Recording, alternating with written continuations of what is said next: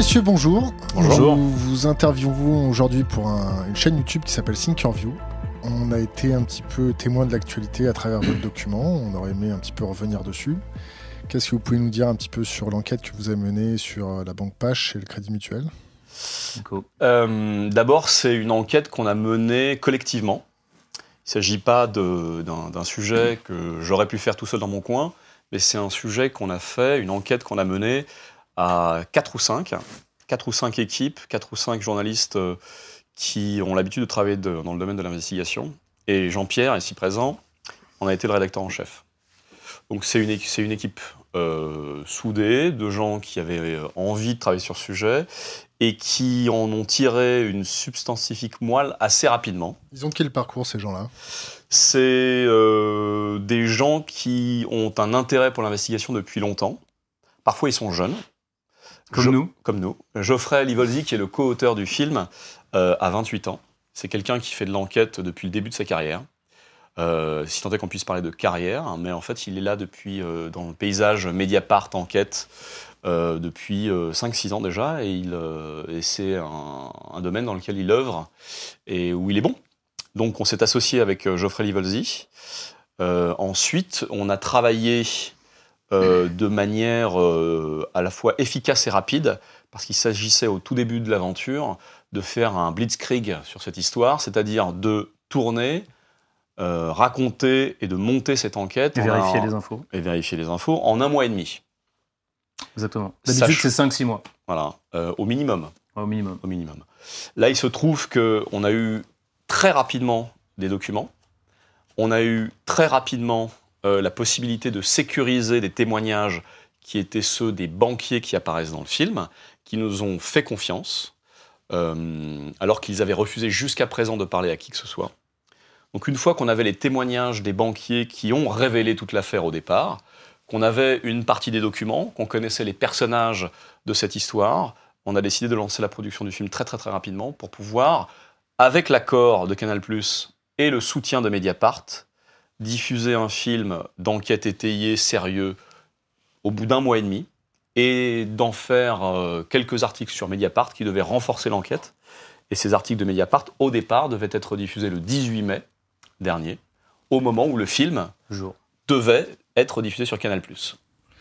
Comment vous avez sécurisé vos informations? Ah bah, c'est très simple, on a euh, trouvé des sources à l'intérieur euh, de la banque Pache, notamment, et pas que, mais notamment, euh, qui nous ont remis euh, des centaines de documents, des, doc- Papier, papier, des documents papier, que papier. Que papier, Euh, que des papiers euh, qui sont de nature différente. Euh, Ça peut être des prêts, ça peut être euh, des comptes bancaires tout simplement, des opérations financières sur certains comptes. On a donc trié ces documents, on en a tiré quelques histoires qui nous intéressaient. Lesquels Ah ben, notamment celle qui apparaît dans le film, c'est-à-dire euh, ce conte qui appartient à un Italien, euh, qui nous a tout de suite intéressés parce qu'il s'agit d'un personnage qu'on avait identifié physiquement grâce au banquier qui l'avait vu plusieurs fois et qui ne représentait pas le profil type du banquier, enfin du, client de banque privée, quoi, en gros. C'était plutôt le profil de la petite frappe italienne, euh, jean, basket, grande gueule et bagouze. Euh, pas tout à fait le genre de client des banques privées à Monaco, si vous voyez ce que je veux dire. Et donc ce cas-là nous a intéressés, puisque ce, ce monsieur euh, venait à Monaco euh, très très très régulièrement pour déposer de grosses sommes en C'est cash. quoi grosse? Oh, ça allait entre 2000 euros et 67 000 euros pour quelqu'un qui était, qui était déclaré comme un vendeur de vêtements sur les marchés en Italie. Et des versements réguliers. hein, Avec des mois. versements très réguliers pendant une période assez courte. Euh, et donc on s'est intéressé au personnage et on a essayé de remonter sa piste jusqu'à aller en Italie euh, dans un marché ou sur un marché où il aurait dû travailler normalement. Euh, on a remonté sa piste jusqu'à comprendre et l'avoir directement au téléphone pour comprendre qu'il s'agissait en fait d'un chômeur qui Donc un homme de paille. un homme de paille. hein. En tout cas, il- on ne connaît pas véritablement euh, sa profession. On ne sait Un, pas ce envoyé, un envoyé spécial, en tout cas. C'est quelqu'un qui a dû travailler d'autres. pour quelqu'un d'autre, sûrement, mais, on n'en a pas la, la preuve formelle. Euh, Une organisation peut-être, non? Peut-être une organisation. Alors après, euh, s'agit-il d'une organisation criminelle mafieuse, ça, on n'en sait rien, en fait, on n'en a pas la preuve. On aurait aimé le rencontrer, on a failli le rencontrer d'ailleurs, mais il a refusé au dernier On moment. parlé. On lui a parlé au téléphone plusieurs fois. Dans le film apparaît euh, l'une des dernières conversations euh, avec lui, et ce monsieur a été assez agressif euh, pour euh, nous menacer euh, assez rapidement de nous casser le bras. Ah, Il a eu peur. Bon, il n'a pas eu peur. il a pas eu peur de a vous, eu il a eu peur peur de ses nous. Il a eu peur peut-être des gens Ah. avec qui il a fait affaire Mm. ou pour lesquels il a travaillé. Donc c'est c'est un métier compliqué quand même, journaliste à notre époque. Euh, vous avez eu des petites, euh, des petites histoires un peu avec Canal+. Alors, euh, comme l'a expliqué Nicolas, nous avons, euh, nous sommes partis la fleur au fusil début avril euh, pour faire cette enquête. On avait déjà beaucoup d'éléments en, en main. Et on a eu la, bonne idée de s'associer avec Mediapart sur ce coup-là, puisque Mediapart avait déjà commencé à travailler sur le sujet. Geoffrey Livolzi, euh, qui avait déjà commis quelques articles sur le sujet. Et donc, on- très honnêtement, au début, euh, on a évidemment travaillé avec l'équipe de Spécial Investigation, qui était ravie de voir arriver une enquête avec déjà pas mal d'éléments, euh, euh, agglomérés par, Nicolas et par Geoffrey Livolzi, et ce qui nous a permis d'imaginer de, faire cette enquête en un mois et demi. Et puis en fait, très très vite, au bout de quelques semaines, moi, j'ai eu... euh, les informations sont arrivées de la part de mon patron, donc le- la boîte de prod KM, euh, mon patron qui travaille régulièrement avec Canal, et qui m'a expliqué que euh, ce sujet commençait à poser problème en haut lieu euh, à Canal+. Il a, il a spécifié tout de suite le haut lieu? Ouais. Bah oui, parce que c'est un patron qui est clair et qui me dit les choses. Euh, D'ailleurs, je, je salue à nouveau encore son- sa clarté dans tout ça, parce qu'il a, il a jamais euh, essayé de tourner autour du pot. On s'est dit les choses très vite. Et... Donc moi, je lui ai dit une chose très simple. Je lui ai dit, euh, écoute, je... l'investigation, t'en as pas fait toute ta vie. Euh, Là, t'en fais depuis quelques années, puisque nous sommes ici pour en faire. Euh, moi, j'ai jamais eu l'habitude de, de me censurer, ni les équipes avec lesquelles je travaillais. Donc, euh, T'as une femme? soit... T'as une femme? Oui, T'as des enfants? Oui. Pourquoi? Oh, euh. Non, non, mais on est aussi quand même dans une démocratie. hein. Il faut la faire vivre cette démocratie. Et nous crois sommes un T'y contre-pouvoir. crois encore? Ah, moi j'y crois, oui, bien sûr. J'y crois parce que je pense que c'est important de. En fait, c'est le fait de la faire vivre euh, à notre niveau. Nous, on Mm. est journalistes, donc notre niveau, c'est d'être un contre-pouvoir. Nous sommes. euh, Qu'est-ce que t'entends par contre ah bah, C'est-à-dire que nous devons, nous, euh, empêcher les, les pouvoirs. On dit, euh, on dit le, le pouvoir corrompt, le pouvoir absolu corrompt abs- absolument. C'est une, une phrase bien connue. Nous, nous sommes là pour empêcher que ce pouvoir soit corrompu. Nous sommes là pour aller mettre notre nez là où on nous dit de ne pas aller, pour que le citoyen soit informé. C'est assez simple hein, sur le papier. Après, dans les faits, euh, appliquer ce travail-là, ben, ça nécessite euh, d'abord d'être en confiance, de travailler rationnellement, de vérifier ces informations, de prendre le temps, et puis euh, de trouver des diffuseurs. Mais après, ça, c'est une autre histoire. Tu, En- tu trouves que tu trouves que journaliste maintenant c'est compliqué euh, Est-ce que tu penses que la laisse du pouvoir se tend sur le collier des journalistes euh, plus que d'habitude? Je crois que c'est cyclique. Quand tu touches à certains sujets. Je crois que c'est cyclique. Euh, je crois qu'il y a 20 ou 30 ans, c'était plus le pouvoir politique qui avait de l'influence sur les journalistes, clairement. Euh, alors, je parle de la France, hein, parce que les, les cas sont différents. En Angleterre, aux États-Unis, le, le cas, les cas sont très différents.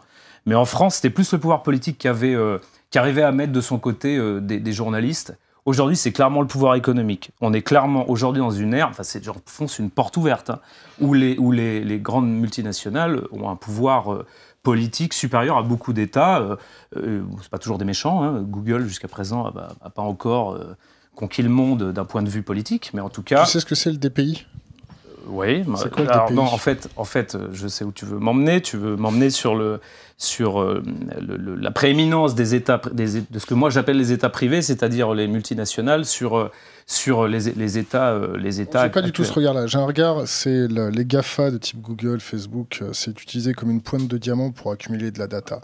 C'est simplement des pipes Absolument. sous couvert de on va vous fournir un service extraordinaire, vous allez devenir client et nous, euh, bah, comme on est très gentil, on va récupérer vous, toutes vos données et ainsi de suite. C'est, on Ouais. est complètement dans cette problématique-là. On est dans d'autres problématiques quand il s'agit du groupe euh, Bolloré. Revenons au journalisme. Mais Ouais. en tout cas, ce que je veux dire par là, c'est qu'aujourd'hui, ta question était est-ce que des journalistes sont euh, en laisse, entre guillemets, ou en tout cas susceptibles de l'être par des pouvoirs? Moi, je pense oui, par des pouvoirs économiques, bien plus que par des pouvoirs politiques. Pouvoir politique étant largement affaibli aujourd'hui par rapport au pouvoir économique. Voilà. Mais c'est une porte Je peux te ouverte. poser une question indiscrète et je te repasse la parole Mhm. tout de suite. Euh, Est-ce que tu as une stratégie financière par rapport au, au sujet que tu peux euh, être amené à enquêter? C'est-à-dire, est-ce que tu dis, voilà, c'est un sujet, on va traiter par exemple euh, de l'anthrax, tu vois, l'espèce d'enveloppe qui ont été envoyées, Mhm. euh, tu vois, et Ouais. tu te dis, tu tombes sur un gros renard, et quand même, le gros renard, il, a, il, a cap- il est capable de te faire très très mal sur ta carrière professionnelle. Tu te dis, voilà, je suis capable d'encaisser 5 ans de, 5 ans de procédure. Est-ce que je suis capable Bah, d'encaisser 10 ans de procédure Bayon, ou est-ce que c'est Ouais. quelque chose que tu réfléchis dès le départ ou pas Non, du ça c'est clair que quand on fait de l'investigation, il faut se poser cette question une fois, ouais, clairement. Et dès le Ah, départ, d'accord, Nico. Si, si- C'est-à-dire quand, quand on fait de l'investigation, il faut clairement assumer Oui. le fait d'être en bras de assurance fer. avocat. Euh, oui, oui. Alors depuis longtemps, on travaille maintenant euh, depuis longtemps avec euh, des juristes ou des avocats spécialisés dans le droit de la presse qui, euh, avec, qui accompagnent l'enquête et avec lesquels on verrouille nos infos et avec lesquels on bétonne ce qu'on va mettre à l'antenne. La BBC fait ça depuis des une dizaine d'années. Le nouveau open space de la BBC, par exemple, euh, y compris pour le news, vous avez une armée de juristes, 4 Mhm. ou 5 en permanence, 24 heures sur 24, qui conseillent les journalistes dès qu'il s'agit d'un petit sujet un petit peu touchy. Qui conseille Qu'est-ce que t'appelles conseiller? Parce que Alors, moi, quand un c'est- juriste me conseille, en général, je fais quand même vachement gaffe. C'est une bonne question. Ouais. Euh, il, est, il est courant, enfin il est courant. Il arrive que des, des juristes dans les, dans les chaînes de télé soient plutôt castrateurs sur le niveau de révélation. Et donc, il s'agit donc de trouver des, des juristes ou des avocats qui ne soient pas castra- castrateurs, qui soient aussi Prêt- aussi jusque boutiste que nous dans la- dans la- assumer, voilà. vous, d'accord. dans la, dans la, révé- dans la volonté de révéler, mais qui, euh, et qui par ailleurs soient très sérieux sur le fond. En gros, c'est vraiment ça. Et ça, c'est vrai que c'est des personnages qui sont assez rares. Bon, nous, on, on en a une euh, pas loin de nous qui s'appelle Virginie Marquet, qui est la, l'une des, des avocates très actives dans le, dans le collectif Informer n'est pas un délit et qui est, qui est très pointue là-dessus et qui accompagne l'enquête. Voilà. Je reviens sur toi, Nico. Euh, Ouais. Tu voulais revenir sur quelque chose avant enfin, tu parlais de laisse au cou des journalistes. En fait, euh, La laisse du pouvoir. la laisse du pouvoir. Moi, je crois que beaucoup de nos confrères, sans vouloir taper sur nos confrères, euh, n'ont pas besoin de laisse, en fait. C'est que ça le problème. le problème, il vient de là, c'est que quand vous travaillez dans un journal économique, vous savez que vous ne pouvez pas euh, intervenir, euh, enquêter sur tout un tas de sujets. T'as pas un autre terme pour appeler ça Comment on appelle ça dans les salles de rédac l'autocensure. Ouais, ouais. L'autocensure, c'est la Le plaie, c'est la plaie de notre métier. Des manches-boules, quoi. C'est pas des manche-boules, c'est que il, il peut y avoir de- des journalistes de qualité qui font sérieusement leur boulot, mais qui ne vont pas sur des terrains parce qu'ils savent qu'ils ne peuvent pas. Pourquoi? Parce que leurs actionnaires. C'est très Leur intéressant ce que tu me racontes, c'est très intéressant. Est-ce que tu penses que c'est le syndrome du larbin? Tu sais ce que c'est le syndrome du larbin? Bah, je- le syndrome du la, larbin. soumission, la soumission consentie, la soumission. euh, Euh, oui, il y, a- il y a sûrement de ça. Effectivement, il y a sûrement de la soumission consentie. Et quand on accepte de travailler pour quelqu'un, on en accepte aussi euh, l'augure et les règles. Quand, Quand vous travaillez pour, pour, pour Bernard Arnault ou pour euh, Monsieur Pinault ou pour Monsieur Dassault, quand vous travaillez au Figaro, vous savez que vous ne pouvez pas être critique sur euh, les, euh, les actions de Monsieur Dassault, ni en politique, ni du point de vue de ses Ou à affaires. vos risques et périls. Ou si, il- suffit d'égratigner un poil le rafale, euh, et c'est terminé. Et votre papier ne passera pas, vous le savez. Donc quand vous le savez, eh ben, vous ne faites pas votre papier sur le rafale. Et c'est- l'une des plaies. Et nous, avec Jean-Pierre, on a, on a eu la chance jusqu'à présent de travailler pour des boîtes euh, qui prenaient leurs responsabilités. Et avec Jean-Pierre, tu parlais justement euh, de risques que l'on prend. On n'évalue pas les risques en termes d'années de procédure qu'on va devoir se payer après un sujet diffusé on évalue euh, les risques sur l'info. Est-ce qu'on peut aller? Est-ce qu'on a les éléments pour dévoiler une info ou pas? Est-ce qu'on a les preuves? Ensuite, si on a les preuves, et c'est le cas pour le Crédit Mutuel, on va jusqu'au bout de notre enquête. Et on, et on assume en fait les risques de, de- à tout point de vue. C'est-à-dire qu'on défend notre enquête et on en défend euh, les, les conclusions. C'est normal. C'est c'est la, la quintessence même de ton boulot. C'est-à-dire, tu es prêt à te sacrifier. Non, non, Si je, sacri- non, je me Écoute-moi, sacrifie écoute-moi, pas. écoute-moi. Si ton enquête est béton, si tu assis sur des fondations stables, que tu as triangulé ton information béton, béton, béton, tu iras jusqu'au bout. Mais je vois pas pourquoi on n'irait pas jusqu'au bout. Ah, parce qu'il y a tes collègues quand même, euh, c'est compliqué. Hein. Je parle pas pour mes espèce- collègues. T'es une espèce rare quand même. Non, non, on n'est pas des espèces rares. On n'est on n'est pas, on n'a pas de totem à nous ériger. On n'est pas du tout, on n'est pas. On t'a dit un On- hôtel de la dévotion. Je veux dire qu'on fait, enfin c'est simple en fait. Euh, je vais revenir sur un point qui moi me, me semble important. C'est que par exemple, je ne crois pas au journalisme d'investigation. Je ne pense pas qu'il y a des journalistes d'investigation. Je pense qu'il y a des journalistes qui font leur boulot, qui font leur enquête, qui vont jusqu'au bout et qui défendent des principes ou des valeurs. Le journaliste d'investigation qui serait drapé dans une cape d'investigation et qui aura un rôle majeur par rapport à tout autre journaliste, non. Il y a des journalistes et il y a des journalistes qui font de l'enquête et qui ont la volonté d'aller au bout de leur enquête. Mais il n'y a pas on, de on ne sert qu'à ça. journalisme d'investigation, ça On n'existe ne pas sert pour moi. qu'à ça. Donc, euh, donc euh, là, il se trouve qu'on a le beau rôle parce qu'on vient de livrer une enquête euh, qui a vu une diffusion, entre parenthèses, sincèrement, merci le service public. hein. Il, y a eu, de- il y a eu des années où c'était Très pas bien, le cas. très bien. Pourquoi Non, merci, mais ce que je veux dire par là, non, mais merci parce que c'est important. Parce que là, pour le Mm. coup, on a eu un diffuseur. Nous, si on n'avait pas eu de diffuseur, bon, on aurait trouvé des solutions. hein. Quel type? Ah ben, je sais pas, des gens auraient pu diffuser ce sujet depuis la Belgique euh, Ça sur camion, YouTube ou je ne Ouais. sais où. Bah ouais, c'est-à-dire que. voilà, Euh, tiens, tiens, je reviens, je reviens. J'ai, euh, Attends, juste une question sur la posture. Parce que ce que dit Nico est important. Je crois que c'est un pléonasme, journaliste d'investigation. C'est Mhm. est-ce qu'on fait notre boulot ou pas? À quoi on sert? On sert qu'à ça. Si c'est pour c'est de annoncer. la novlangue. C'est de la novlangue. Oui, mais Ouais. du coup, euh, je ne veux pas faire de la philosophie de comptoir, mais Albert Camus est concerné dans notre enquête. Albert Camus, il a, écrit un- il, a, il a beaucoup réfléchi à l'homme révolté. Bon, ben voilà, ce sont des questions personnelles, tout ça. Quand vous faites du journalisme, il faut être un homme révolté, non pas contre tout et n'importe quoi, mais il faut se positionner par rapport à une problématique, et notre manière d'y répondre à nous est de ramasser des infos, de les, de les faire parler et d'en tirer une conclusion. C'est ça notre boulot. Et de le porter sur la place publique pour que les gens, vous tous, Ah. nous tous, puissions avoir un avis sur une question majeure. Sauf la la- fiscalité, par La exemple. différence entre quelqu'un qui travaille dans une euh, chaîne d'infos en continu, et, j'y ai travaillé, donc je sais exactement comment il bosse, c'est que nous, nous avons le temps et les moyens de pouvoir réfléchir, de pouvoir bosser, de mettre les choses en perspective. Ouais. La plupart de nos confrères, N'ont pas le temps. 95% de nos confrères, n'ont pas le temps de faire ça. Donc, c'est-à-dire qu'ils mangent des racines, en fait. Bah, C'est-à-dire qu'ils font ce pourquoi leurs médias les emploient, c'est-à-dire euh, faire les du... payes avec des euh, cacahuètes. Ils sont payés parfois avec des cacahuètes. bien Combien, Les jeunes, combien- combien vous touchez, vous? Ouais, nous, on, on- on- on est relativement bien payés pour ce que l'on fait. Ça répond pas à ma question. Tu veux savoir exactement mon salaire? Au pif, ouais. Au pif, moi je te le dis, je gagne à peu près 4000 euros net par mois, D'accord. en, en tant que CDI. D'accord. Et moi, en tant que rédacteur en chef, 6000, mais en CDD. Mais en CDD, c'est-à-dire que tu peux sauter du jour en, en trois Ouais. mois, quoi. Et puis, j'ai 40 j'ai plus de 40 ans, donc... euh, plus de 40 ans. La, la moyenne d'un journaliste, c'est combien, vous savez, à peu près? Un, je- un jeune qui en sort de l'école? en télé, euh, alors là, 1600, 1700 euros. Ouais, Qui c'est démarre, Ouais, ouais, démarrage, c'est ça. Ouais. Le, le prix d'un gardien de la paix, quoi. On va, ouais, en tout cas, C'est un prof qui, dé- qui démarre quoi. Un prof qui démarre, ça gagne 1500 euros à peu près net par mois. Un jeune journaliste qui démarre et qui va faire euh, deux ans de, de desk à- sur une chaîne d'infos, il va gagner à peu près ça avant de pouvoir évoluer. Votre enquête, ça a coûté combien en un mois et demi? Un budget de- d'une enquête classique en télé, c'est-à-dire que sur, un- sur 5-6 mois de travail, un 52 minutes, là, c'est très, très calibré.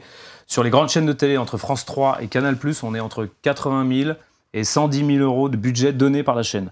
Ça vous parle peut-être sans doute pas. Il y a du CNC là-dessus. On rajoute ça, euh, du 20 à tout. 30 000 euros de CNC. Donc ça fait grosso modo, on va dire, allez, 130 000 euros en moyenne.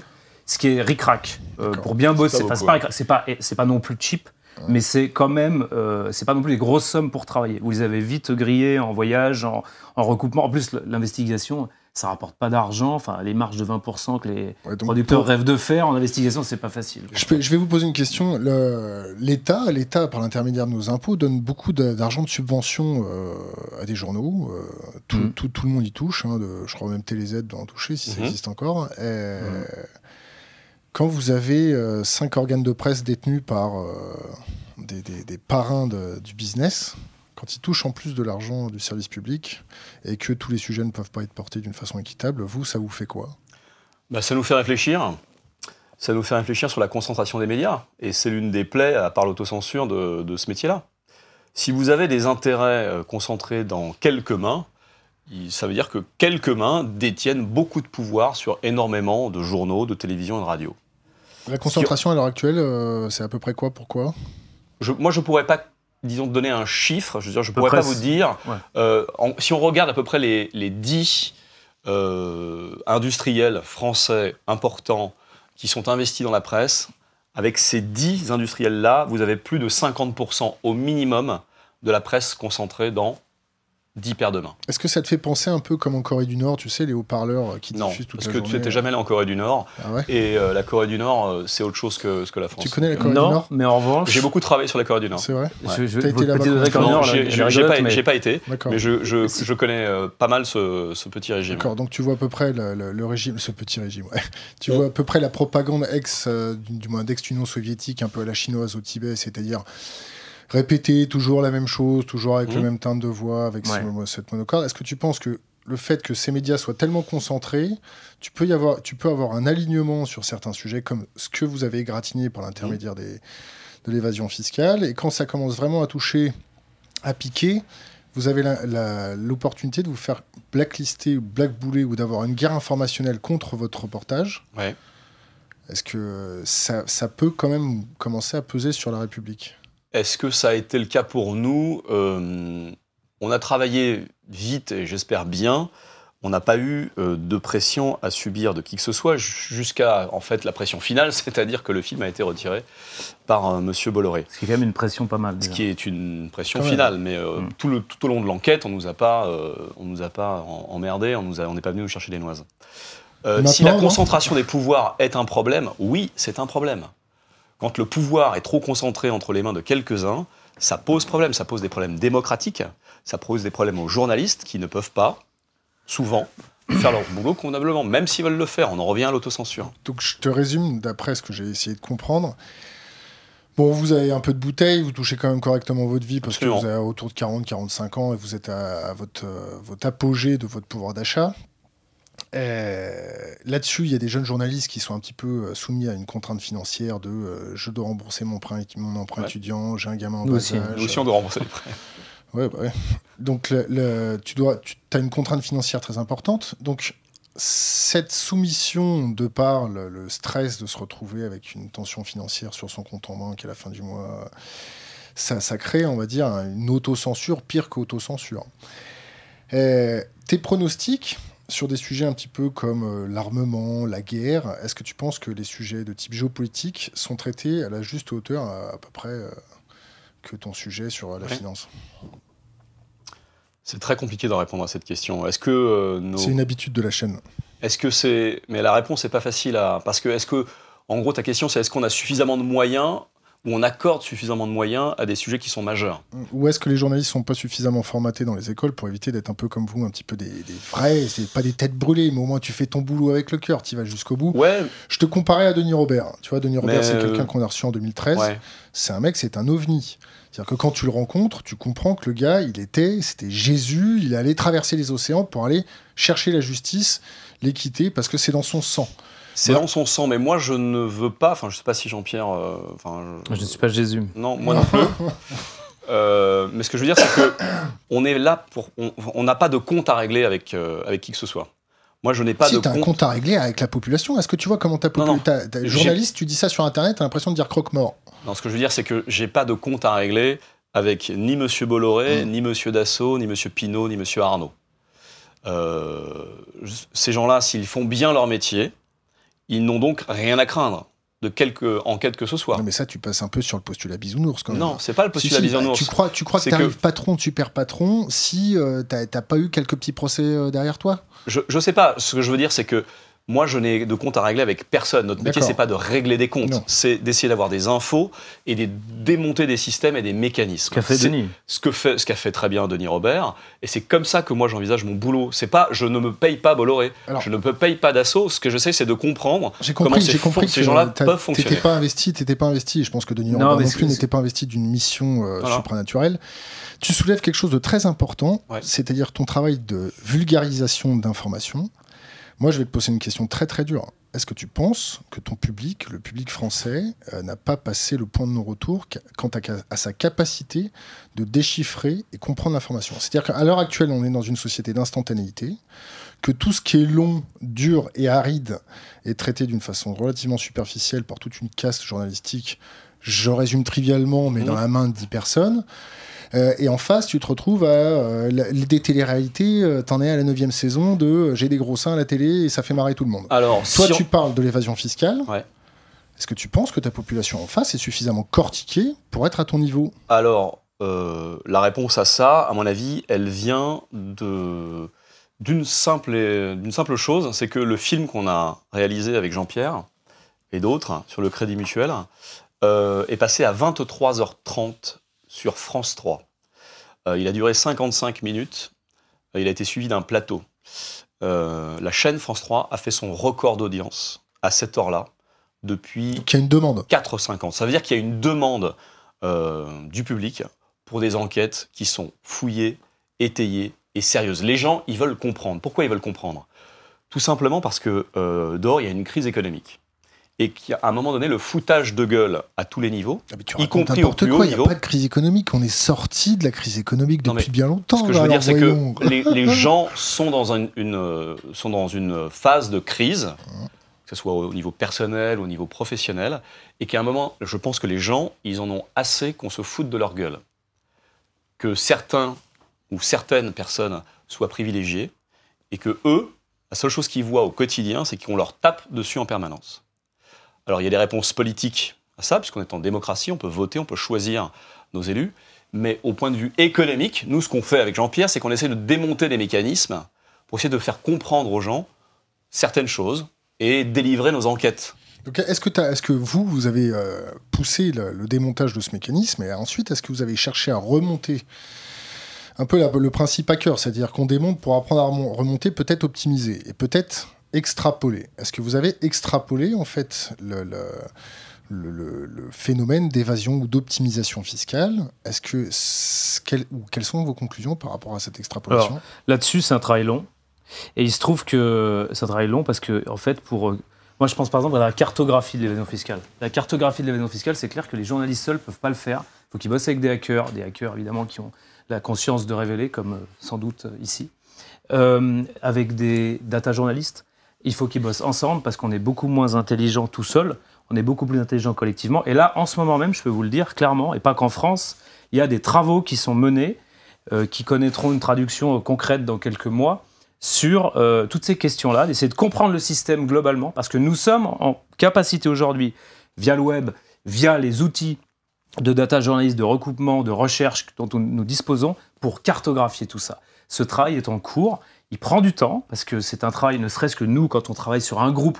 Il y a quelque temps, euh, Nicolas avait travaillé sur, euh, sur l'empire des muliers, ceux qui possèdent l'enseigne Auchan, qui, qui possède une quarantaine d'enseignes en France. Et c'est une organisation très, très, très euh, complexe, de, familiale. 600 membres de, la famille possèdent l'empire. Bon, bah, rien que déjà cartographier ça, ça prend des mois. Cartographier l'évasion fiscale au niveau mondial, parce que c'est par essence au niveau mondial, ce travail-là, est en cours. Il, a des relais au Guardian, il a des relais au ICIJ à, Washington, il a des relais à Paris, il a des relais à Singapour. C'est un travail. Ça, c'est la bonne nouvelle en fait, c'est que les journalistes qui ont envie de travailler, qui ont envie de chercher, commencent à se fédérer au plan international largement depuis WikiLeaks. Hein, on connaît, ça la marque historique, et s'associe avec des hackers. Des blogueurs, il n'y a pas qu'une confrontation entre les hackers et les journalistes. Heureusement, ça commence vraiment maintenant à, ceux qui font correctement leur tâche, à travailler, à travailler correctement. Il y a une demande pour ça. Hein. il y a une vraie demande. Mais euh, juste par rapport à l'audience, euh, je ne peux pas parler de mon, ancienne boutique, Cache Investigation. On a bataillé pour faire un prime sur France 2 avec de l'évasion fiscale, ce qui allait devenir plus tard le LuxLeaks. On a eu plusieurs millions de téléspectateurs. On a battu le record. Élise Lucet, c'est ça Oui, c'est Élise Lucet. On a eu plusieurs millions. Élise Lucet. Bon, bah, plusieurs millions de téléspectateurs. Entre 2 et 3 millions. Pour le Crédit Mutuel, on a eu 1 million de téléspectateurs. Il y a une demande réelle. À 23h30. Moi, à 23h30, souvent, je suis couché parce que je suis crevé. Et eh bien là, il y avait un million de personnes devant la, devant la télé. Et pendant des années, on a entendu dans les chaînes de télé, dans les boîtes de prod, l'investigation, ça emmerde tout le monde, les gens n'y comprennent rien, ils ne veulent pas, nanana, nanana. Mais si, quand on leur explique, quand on prend le temps de leur expliquer, euh, c'est pas sorcier, voilà, le, vous vous souvenez de cette émission, c'est pas sorcier, vous, la calquez, vous, la calquez à l'investigation vous êtes parti, quoi. Voilà, les gens viennent parce qu'ils comprennent les choses. Alors, ça va être compliqué de formuler mes questions. Euh, tu parles d'une demande tu parles de techniques de cartographie. De, de, de, bah, cartographie. en cours. D'accord. C'est en gros, c'était pas ton rôle. Toi, tu n'es simplement qu'un symptôme. Tu es un symptôme, c'est-à-dire que tu t'es sorti les mains des poches, tu as dit, OK, bon, alors ça commence à partir un peu en sucette. On va développer des outils, on va s'allouer des compétences. En gros, tu as monté une, cellule. OK? Tu as monté une cellule. La question que je te pose, c'est tu crois pas que ton État en face de toi, qui a sa big data, qui est capable de tracer les flux financiers, qui a Swift, qui, tu, crois pas que cet État qui fait aussi des fois l'utilisation de, paradis fiscaux, mhm. toutes les banques, je sais pas, je m'avance peut-être un peu, je parle sous votre contrôle, mais toutes les banques ont des filiales dans, des paradis fiscaux. oui, toutes les grosses banques. Tu t'es, tu t'es baladé un petit peu dans les Caraïbes? Je te conseille. Ah bah on a... Non, mais alors, bon, je connais pas toutes les banques Anguilla, par Anguilla, euh, et ça, c'est extraordinaire. non, mais c'est... Les îles question... britanniques, c'est pas mal, non Mais en plus de ça, question, vous, en plus de ça, t'as des réseaux spécifiques suivant les banques. Qu'est-ce que ça te fait T'es quand même, t'as l'air un petit peu opérationnel au niveau du numérique, parce que tu parles d'utiliser des data journalistes, un petit peu. On passe un petit bonjour à Jean-Marc Manac. Salut Jean-Marc. Ton, ton boulot, l'État a déjà des outils. Beaucoup. La question que je me pose, c'est, à ton avis, Pourquoi ils attrapent personne? Ah bah, je, te retourne la question. Et Ils n'attrapent attends, pas question- personne. Allez, on va, on va leur donner juste un tout petit bon point. Depuis qu'on a... On Depuis la crise de Jérôme 2008, Cahuzac. Jérôme Depuis, non, il y a quand même quelques milliards qui ont été récupérés là par le fisc français. 2 milliards par an. Soulignons-le quand même. Deux C'est milliards, mieux tu que dis? rien. C'est pas les 50 milliards qui nous échappent chaque année, mais il y a quelques milliards, 2 milliards qui ont été récupérés depuis, depuis deux ans, voilà, depuis que le fisc a, a noué des accords un peu plus directs avec la Suisse, que le secret bancaire est tombé par exemple. Mais c'est rien du tout. L'équité face, pour l'instant, face à la fiscalité, face à l'équilibre entre une multinationale et vous et moi, c'est rien du tout. Évidemment qu'il y a un travail colossal à mener. C'est un problème purement démocratique. Pourquoi l'État fait pas ce travail?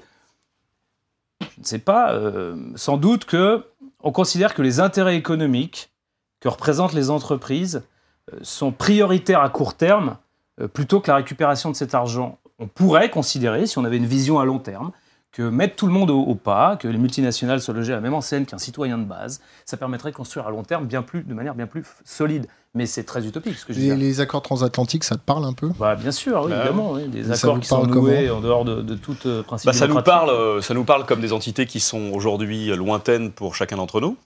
C'est-à-dire que quand euh, la commissaire européen euh, va négocier à droite ou à gauche euh, des accords qui relèvent de notre, euh, soit de notre souveraineté, soit de notre euh, besoin de vivre ensemble, D'une eh vie bien, quotidienne, ouais, ouais. vie quotidienne, euh, bah, on n'en sait pas grand-chose en fait. hein.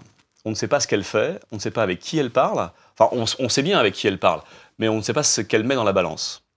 Et on ne sait pas ce qui est négocié dans notre dos euh, pour arriver à quel objectif? Moi, je me souviens très bien, par exemple, euh, une expérience personnelle en tant que journaliste.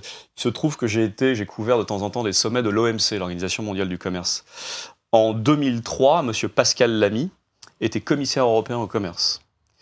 Devant moi, il a dit que l'OMC était une organisation moyenâgeuse qui ne pourrait pas fonctionner. Où s'est retrouvé M. Pascal Lamy quelques années plus tard? À l'Organisation mondiale du commerce en tant que directeur général. Qu'est-ce qui se noue aujourd'hui? Au niveau mondial, nous n'arrivons pas à trouver d'accord multilatéral. Que font les organisations, que ce soit les États-Unis, la Chine, la Russie, l'Europe? Elles essaient de trouver des accords entre elles, entre eux. Toutes ces nations ou ces blocs essaient de négocier des accords entre eux. Le problème, c'est que nous, simples citoyens, on n'est pas tenus informés de tout ce qui se passe. On ne sait pas ce qui est mis dans la balance. Et ça, c'est un problème démocratique. Donc notre boulot, c'est d'aller porter le projecteur sur ces accords. De savoir, par exemple, euh, savoir qui négocie pour la France, pour l'Europe, avec les Américains, comment ça se passe. le- Voilà, c'est notre boulot, c'est d'aller là-dedans. T'as exemple. t'as des pistes? Y, il y a Wikileaks qui a quand même mis euh, Oui. 100, 000, 100 000 sur la table en Oui. disant vas-y, tu me fais fuiter, Ouais, t'as un petit ticket à Ouais. 100 000. Bon, nous, on est occupés par le crédit mutuel ces derniers temps, donc on n'a pas trop bossé, mais Ouais. euh, il faudrait qu'on. Bien sûr, ça fait partie des sujets. à- Bien sûr. C'est un sujet crucial. Non, mais si, si demain, une, une entreprise comme Google ou Facebook peut attaquer un État devant Ouais, ça, un tribunal c'est ça, le truc. et faire plier un État pour faire passer ses intérêts économiques avant les intérêts démocratiques, ça oui, ça me pose, et je pense que ça pose des problèmes à Jean-Pierre, mais ça pose des problèmes à tout le monde. Aujourd'hui, on ne sait pas comment cette question en particulier va être tranchée entre les Américains et les Européens. Alors, parlais du DPI, euh, c'est vraiment. c'est- C'est-à-dire qu'en fait, euh, tout à l'heure, euh, on disait quoi? On disait que finalement, les États aujourd'hui avaient des, des moyens incroyables pour connaître la réalité, les États publics pour connaître la réalité. Et puis en face de ça, on a, des, on a moi ce que j'appelle des États privés, voilà, des grands groupes qui aujourd'hui sont dotés d'une police et de. Parce qu'ils ont des puissance supranationale. oui, des Mhm. puissances supranationales qui sont plus fortes que beaucoup d'États. Bon, bah, ces deux éléments euh, mis l'un à côté de l'autre devraient permettre à ce que nous, la puissance publique, comprenions comment ça se passe dans la sphère privée et puissions réguler ça. Voilà. Bon, il se trouve qu'effectivement, pour l'instant, au lieu de réguler, on négocie en douce. Du coup, ça alimente euh, le complot, ça alimente tous les Fantasme. fantasmes. Nous, ça nous procure du travail, on a de la chance. Mais c'est un travail compliqué, très très long, euh, très technique, qui nécessite de- même parfois de Bon, tu te fais plaisir, quoi. non, mais non, justement, euh, justement. Tu ça- ça préférais serait- traiter les chiens écrasés euh, plutôt Non, que non, ça pardon. ok, évidemment que c'est un plaisir intellectuel de travailler là-dessus, mais bon, euh, cette, cette espèce de vieille marotte qui dit les journalistes ils souhaitent qu'il y ait des accidents pour les bon bah Très honnêtement, moi, je suis d'abord citoyen et non, j'aimerais bien ne pas avoir à bosser sur le TAFTA. Je le dis ça sincèrement. C'est propre à moi. Je pense que Tu voudrais bosser sur quoi? Si d'une baguette magique, je te donnais 2 millions d'euros pour aller euh, faire ton documentaire, tu irais faire quoi? S'il n'y avait pas de problème financier? Je te mets 2 millions sur la table. Euh, là, vraiment, tout de suite sur les paradis fiscaux, clairement. Parce que c'est à la base de tout. Mm. Partage des richesses, démocratie, etc. Ouais, non, mais on avait dit un sujet cool. Alors 2 millions, ça va faire short pour les paradis fiscaux. Ouais, c'est pas mal déjà. On a l'habitude de travailler avec notre bite et notre couteau. Ouais, On fait des films à 80 000 euros. Hein. 80, Donc avec 2 millions d'euros, on peut aller quand même beaucoup plus loin. Hein. J'en connais qui font des films en 48 heures. Hein. C'est sûr, c'est sûr. Non, mais là, sur un mois et demi, on a fait quand même, on a mis quand même euh, beaucoup. Je vais, te, poser une dernière, je vais te poser une dernière question. Ensuite, je vais passer le micro à ma collègue de dissemblance. Euh, tu connais, alors ça va te paraître du but en blanc comme ça, mais sur, sur, notre chaîne YouTube, on a des aficionados de la finance. Ouais. Est-ce que tu connais le volume des produits dérivés à l'heure actuelle qu'il y a dans le système financier? Non, je ne suis pas arrivé avec le chiffre en tête, mais euh, par jour, je dirais qu'on n'est pas loin de 3000 milliards de dollars. Alors, D'après mes dernières informations que je tiens du think tank Les Éconoclastes et de Philippe Béchade, qui passe sur BFM Business, euh, qui est un petit peu le père voilà, on approche quand même le million de milliards. De le million de milliards. Par quoi? Par jour? Par année. Par année. Donc si on divise, je, suis, encore loin. Est-ce que tu connais le volume de la dette étudiante américaine? Elle est de quasiment, euh, je crois que c'est 1000 milliards de dollars? C'est ça, un petit quantitative easing. Euh, est-ce que tu connais Mais le PIB américain, c'est, je crois, euh, quelque chose comme. Euh, ça dépend, ça a changé maintenant, tu calcules plus pareil. Ouais, enfin bon. C'est la prochaine bombe. Hein. Il y a eu les subprimes aujourd'hui, la dette américaine qui est détenue par les étudiants, c'est la prochaine bombe financière, c'est clair. Ouais, pourquoi? Mais Parce que si demain plus personne ne peut rembourser, toute la jeunesse américaine qui se forme dans les grandes écoles et qui doit rembourser entre, allez, on va parler en euros, entre 20 000 et, 80 000 euros par an, si tous ces gens-là ne peuvent plus rembourser, mm. euh, si des gens qui rentrent sur le marché du travail ne peuvent plus rembourser leurs prêts étudiants, euh, il y a énormément de choses qui s'effondrent. Oui, donc, donc toi, t'attaquer euh, comme ça, la fleur au fusil, je reprends tes mots, la bite, la bite et ton couteau, à la banque qui fait un petit peu d'évasion fiscale quand tu sais que la crise des subprimes, tu as un petit peu d'argent sale, des cartels qui ont permis de redresser la, tête de certaines banques. Tu te pointes comme ça et tu, grattes le vernis et ça te fait pas peur.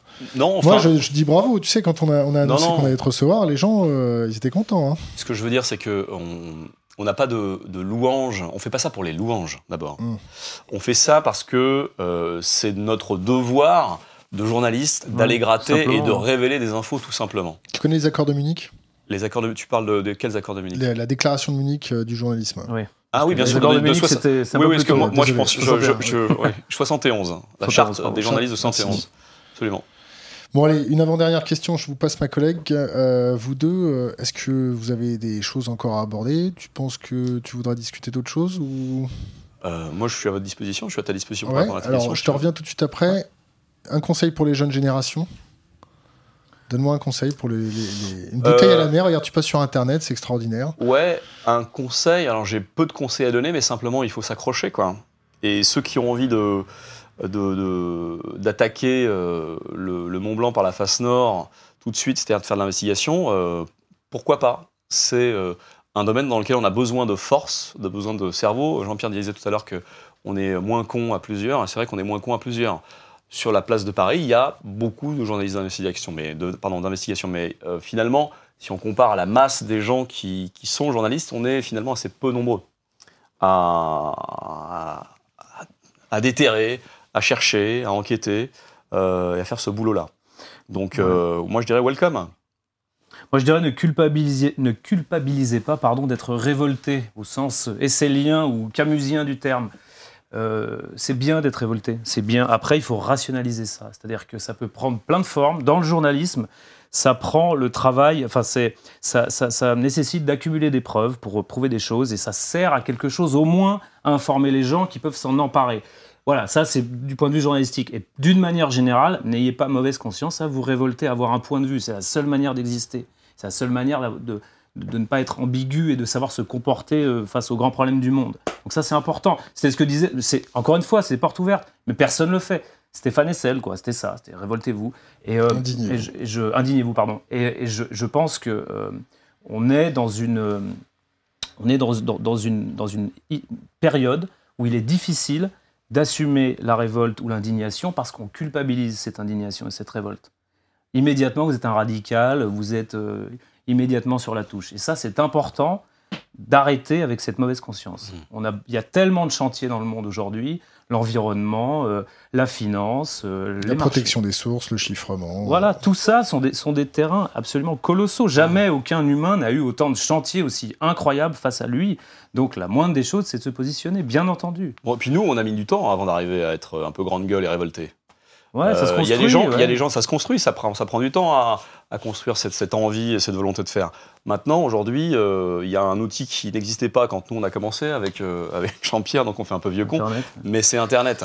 Et donc, euh, les jeunes générations et ceux qui viendront derrière nous, ils ont intérêt à se saisir de ce putain d'outil euh, pour avancer et, et avancer plus vite que nous. Alors, qu'est-ce que qu'est-ce que t'entends par saisir?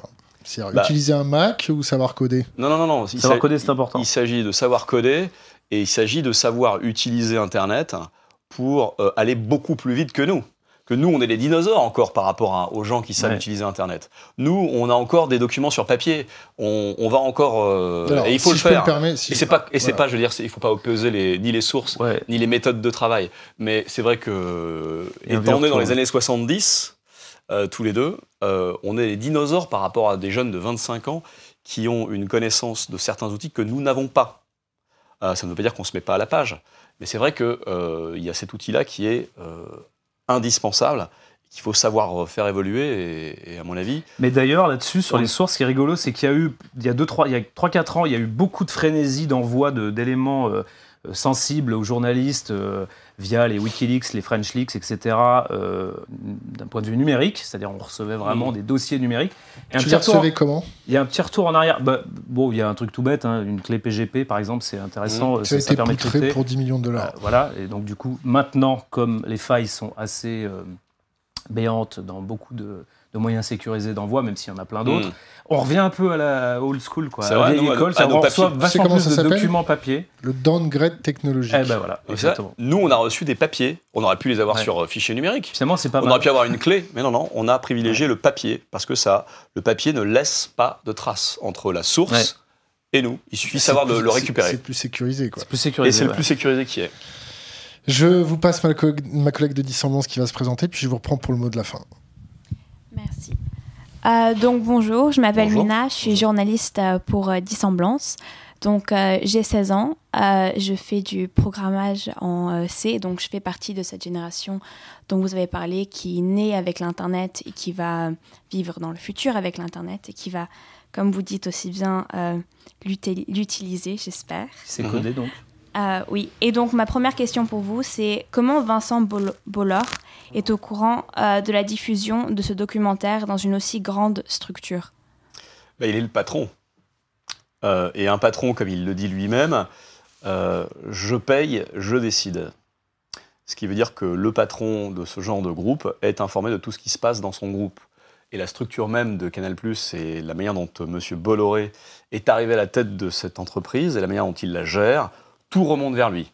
Et très rapidement. Aucune décision n'est prise sans son accord. Donc M. Bolloré a été tenu au courant très rapidement euh, de la fabrication et de la production d'un documentaire euh, qui le liait à quelqu'un qui, est euh, non seulement un partenaire financier, mais un ami, c'est-à-dire M. Michel Lucas, le patron du groupe Crédit Mutuel CIC.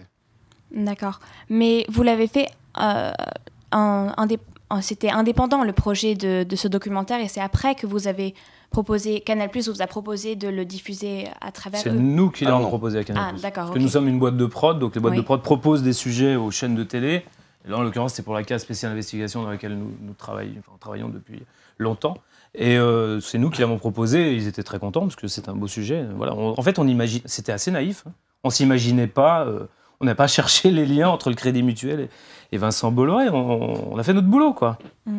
Vraiment, on n'a pas cherché ces liens-là. On a, on a travaillé sur le Crédit Mutuel et sur la Banque Pache. En tout cas, ces liens-là ne nous ont pas empêchés de travailler. On savait qu'ils existaient, mais on n'a jamais pensé que ces liens-là pouvaient être euh, une excuse euh, ou alors une envie euh, ou pouvaient représenter un danger, je ne sais pas, Mm. pour M. Bolloré et qui apparemment ont justifié une censure en direct. Donc ça vous a vraiment, vraiment surpris quand Bolloré il a dit euh, non, ça ne peut pas être diffusé sur En Canal+. fait, ça fait un peu censure à l'ancienne, quoi. C'est-à-dire que c'est extrêmement brutal. euh, C'est pas tr- très honnêtement, c'est pas très malin, quoi. C'est-à-dire que vous arrêtez un, un film comme ça, vous êtes à peu près sûr de lui donner un écho énorme derrière. C'est ce qui s'est produit d'ailleurs. C'est pour ça qu'on a été étonnés. On s'est dit, mais qu'est-ce, pourquoi une, telle, euh, une telle une censure aussi brutale? La direction de Canal Plus n'a même pas essayé de regarder le film. Enfin, ça aurait été quand même. Euh, je pense qu'on aurait trouvé une solution d'ailleurs. Ils auraient regardé le film ils auraient vu que Vincent Bolloré n'était pas, était pas pris dans le, dans le sujet, parce que c'était pas notre objet, encore une fois, c'est pas parce qu'on s'est censuré, c'est parce qu'il n'était pas dans, dans, le sujet.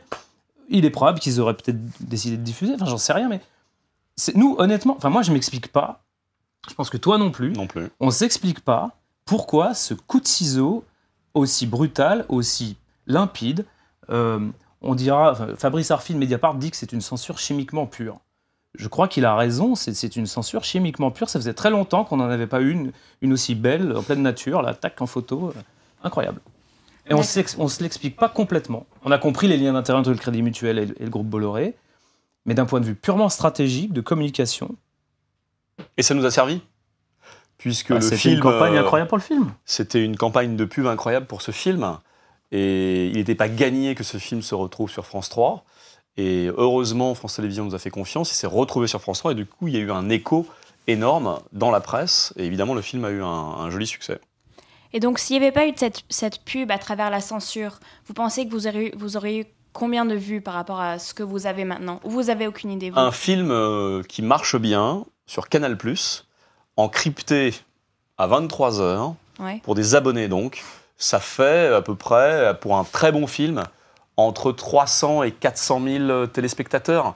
Il se trouve que le précédent film qu'on a fait ensemble avec Jean-Pierre sur la, famille Mullier, hmm. euh, qui détient Auchan, Decathlon et toutes ces enseignes que vous connaissez bien, euh, a fait la meilleure audience de l'année pour cette case-là qui est spéciale investigation. Et je crois que c'était combien?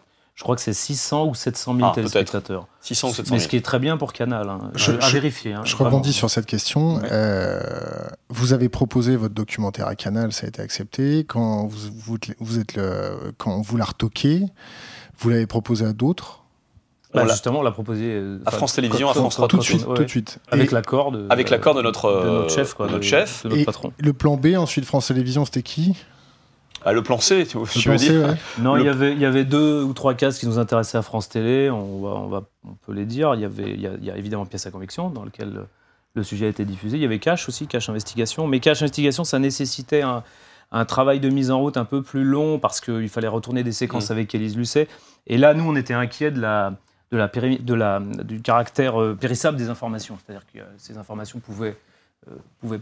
À l'époque, on pensait que qu'il y aurait euh, des actions imminentes de la justice. Et donc, on avait peur que nos, infos ne soient, n'aient plus l'impact qu'elles devaient avoir en étant diffusées trop tard. Mm.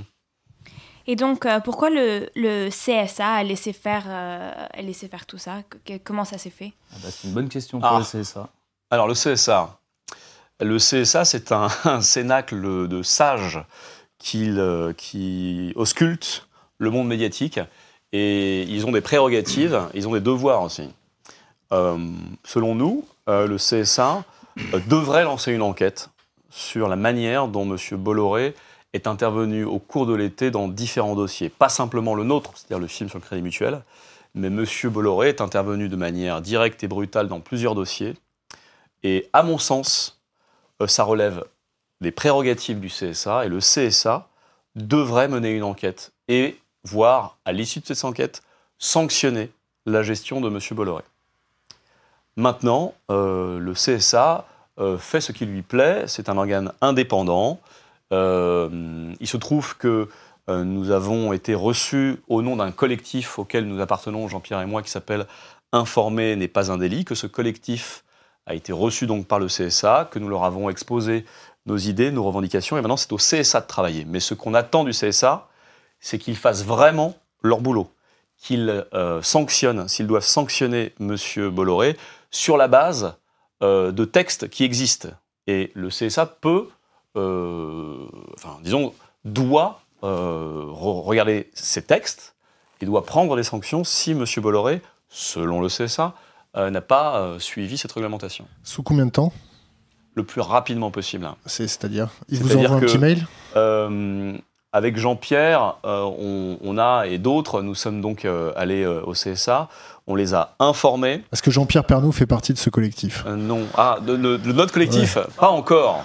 Faut lui Hein proposer. Mais, euh, C'est formidable quand même. Mais Jean-Pierre est, est le bienvenu. D'accord. Il n'y a aucun problème. Mais On adore tous les Jean-Pierre. Preuve d'ailleurs, entre parenthèses, qu'il y a une solidarité des journalistes euh, qui sont concernés par ces questions.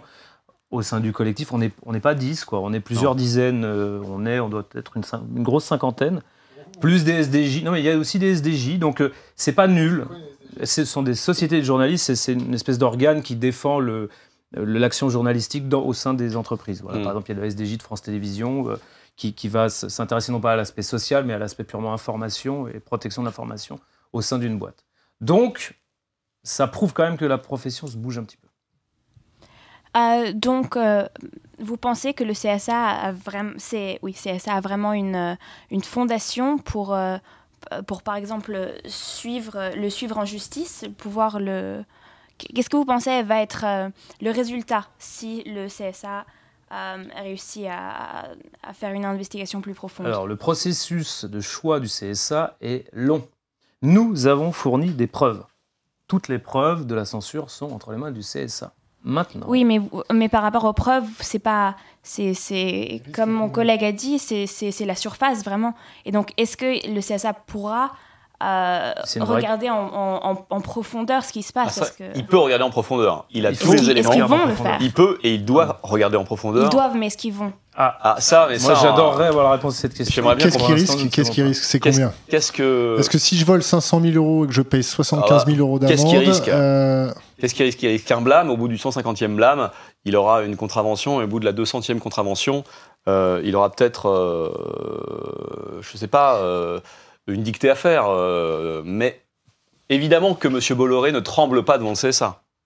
Si c'est ça que vous voulez savoir. que le CSA se bat pour un cachou en fait. Ils se battent pas pour un cachou, ils se battent pour défendre des principes. Il se trouve que nous, on aimerait que le CSA incarne un peu plus ces principes et qu'il les fasse respecter.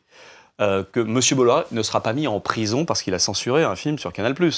Et on ne demande pas à ce que M. Bolloré aille en prison. On n'a rien contre M. Bolloré. Simplement, le CSA a tous les éléments, vraiment tous les éléments, pour attester de la censure de ce film et attester d'autres épisodes qui ont pu se passer cet été. Il y, y a un fait particulier quand même concernant la censure, parce que là on parle de censure, c'est que l'arsenal pas juridique de français. censure, c'est une petite obstruction Alors, de rien du tout, un nouveau. copinage On a- entre nous. on a toutes les- voyons. tous les éléments de preuve pour le dire, donc euh, voilà. Mais euh, juridiquement, il est difficile de qualifier la censure. Mm. C'est-à-dire qu'en fait, un auteur comme Nicolas, moi j'étais chef, donc je n'étais pas auteur, l'auteur Nicolas Vescovaci, journaliste, est sur le même plan vis-à-vis du diffuseur qu'un auteur qui ferait un documentaire euh, contemplatif, pas du tout d'investigation sur un autre objet. Ce qui fait que on, a- on peut, on peut, cré- on peut euh, porter devant la justice l'intervention sur le film, c'est-à-dire une coupe, mais parce que ce serait, de la, ce serait une remise en cause de l'acte artistique. En revanche, qualifier la censure, ça n'est pas possible. Mm. C'est extrêmement compliqué d'un point de vue auteur. Donc tout l'enjeu de l'enquête du CSA, elle est là. Elle est de la- dans la qualification de la reconnaissance de la censure, puisque pour une fois, tous les éléments de preuve sont sur la table. C'est ça l'enjeu. Sauf que pour qualifier la censure, juridiquement, il faut une loi. Il faut définir ce que c'est que la censure. Et nous, on est prêt à réfléchir avec le CSA euh, et avec quiconque veut réfléchir avec nous autour de ces questions pour faire avancer les droits des auteurs et des journalistes qui mènent ce genre d'enquête. Parce que c'est vrai, j'aurais fait un film sur les oiseaux à Limoges, j'aurais pas été plus défendu et je n'aurais pas eu plus de droits. Euh, je ne revendique pas plus de droits que les autres, mais je revendique sur un film comme ça plus de protection Mhm. pour éviter qu'un diffuseur, une chaîne ou qui que ce soit euh, vienne s'interposer entre le reportage que nous avons fait et la diffusion. C'est ce qui s'est passé sur Canal+. D'accord. Donc, euh, je change un tout petit peu de, de sujet. Donc, euh, Renaud Levanquim, il, il vous manque? Je- Bah, Renaud, Renaud Levanqui, mais en tout cas, il a été euh, d'un bout à l'autre de cette affaire euh, courageux. Il a assumé euh, tous nos choix. Il nous a jamais lâchés. Il a, il a été par ailleurs euh, le bon, bah là, je pense la victime euh, du- d'un changement de cap de Vincent Bolloré à Canal et le Crédit Mutuel n'est qu'un élément parmi plein d'autres du vu de son éviction du Grand Journal.